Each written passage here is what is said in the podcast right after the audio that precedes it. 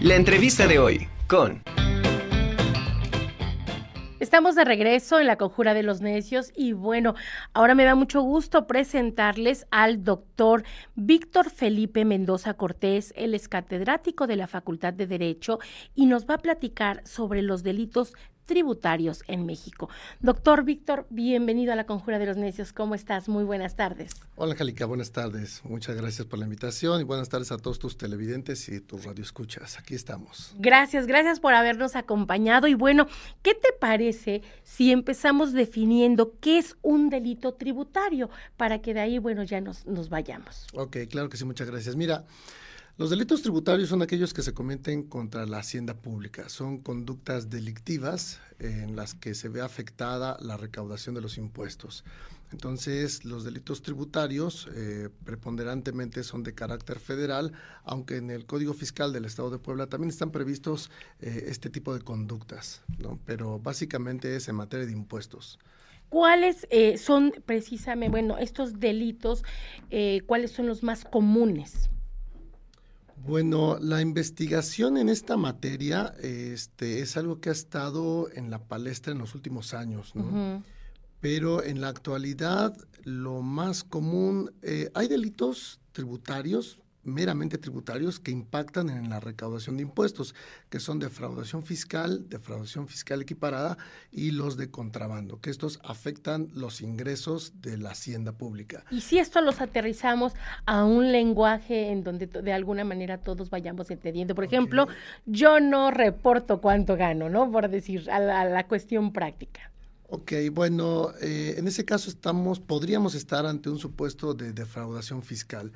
Básicamente, defraudación fiscal lo podemos entender como eh, aquella persona física o moral que omite el pago de impuestos al erario pero lo hace mediante el uso de engaños o aprovechando errores en los que se encuentra la autoridad. Para que se configure el delito de defraudación fiscal no es suficiente con que haya omisión en el pago de impuestos, sino tiene que haber una conducta dolosa por parte del contribuyente en la que engañe al fisco haciéndole creer alguna circunstancia irreal, ficticia básicamente mentirosa, o que la autoridad se encuentre en algún supuesto de error en favor del contribuyente y que éste no saque a la autoridad de ese error. En ese caso se da la omisión en el pago o, se da un lucro indebido, pero con base en el aprovechamiento del error o del engaño. ¿Se sanciona de la misma manera cuando una persona física comete este tipo o este acto doloso que una persona moral? Eh, sí, básicamente no hay diferencia entre persona física y persona moral. Eh, el Código Fiscal establece una punibilidad igual para ambos tipos de contribuyentes. Mm, la cuestión aquí es que la persona física está mucho más expuesta porque eh, obviamente es su nombre, es su RFC y todo aquello que se haga tiene una responsabilidad personal totalmente identificable e identificado. Con las personas morales ahí hay alguna cuestión diferente porque en el caso de estas personas jurídicas o ficticias habrá que eh, identificar quién es el que comete la conducta, como decíamos hace un momento, de engañar al fisco o de aprovecharse del error. En el caso de las personas físicas están totalmente expuestos. Las personas morales, eh, ahí hay que hacer investigaciones más de fondo para lograr identificar qué persona física en realidad es la que cometió la conducta. Oye, ¿y cuáles son estas sanciones a las que se hacen acreedores? Mira, las sanciones este, en el tipo penal de defraudación fiscal van de tres a nueve años de prisión. Pero recientemente, eso ha estado en los últimos años este, en la palestra también, uh, en el 2019, 8 de noviembre del 19, hubo una reforma en materia penal fiscal, en donde se reformó la Ley de Seguridad Nacional, la de Delincuencia Organizada, el Código Fiscal, el Código Penal y el Código Nacional de Procedimientos Penales, por una iniciativa de este, senadores de Morena, y eh, se determinó investigar y sancionar estos delitos como delincuencia organizada.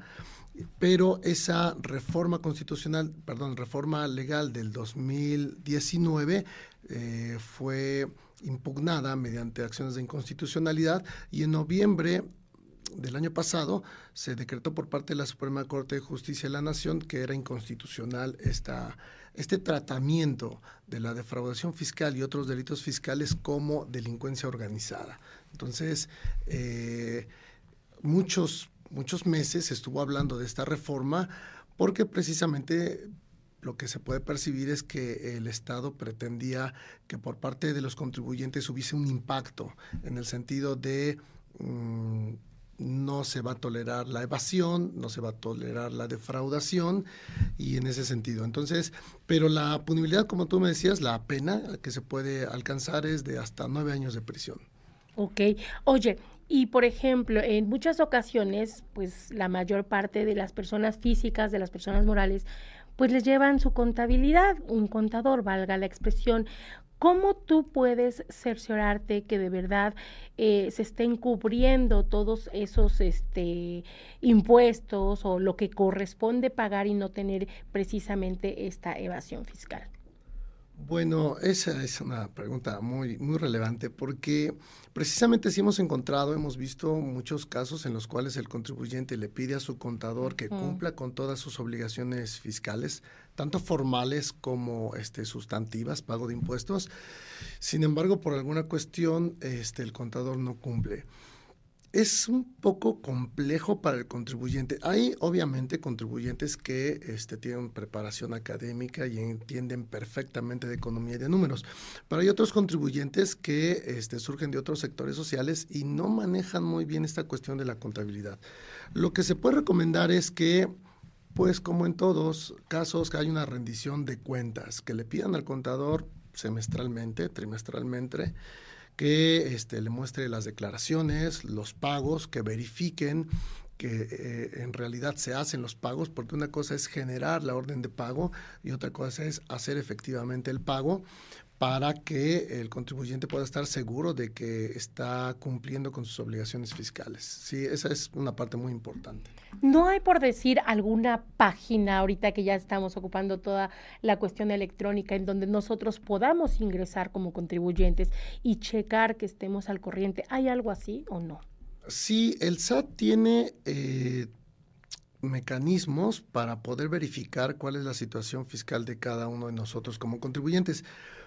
Pero de la misma manera, este, no es tan fácil porque es como en este momento, podemos hablar de ingresos, ingresos acumulables, exentos, IVA trasladado, este, IVA acreditable, y todos estos conceptos en ocasiones los contribuyentes no los entendemos muy bien. Pero sí, en el portal del SAT, pues se pueden bajar las facturas en donde se va a reflejar muy claramente todo lo que yo he gastado en un mes y todo lo que yo he percibido durante el mes. Eh, sin tener conocimientos profundos, sí puedes hacer un arqueo en el cual te das cuenta cuánto gastaste y cuánto ganaste. Pero esto obviamente es, eh, nos permite, cuando haces ese ejercicio, te permite ver que la autoridad ya sabe toda tu situación, sabe cuánto has ganado en este mes y cuándo estuviste gastando. Es que eso te quería yo preguntar.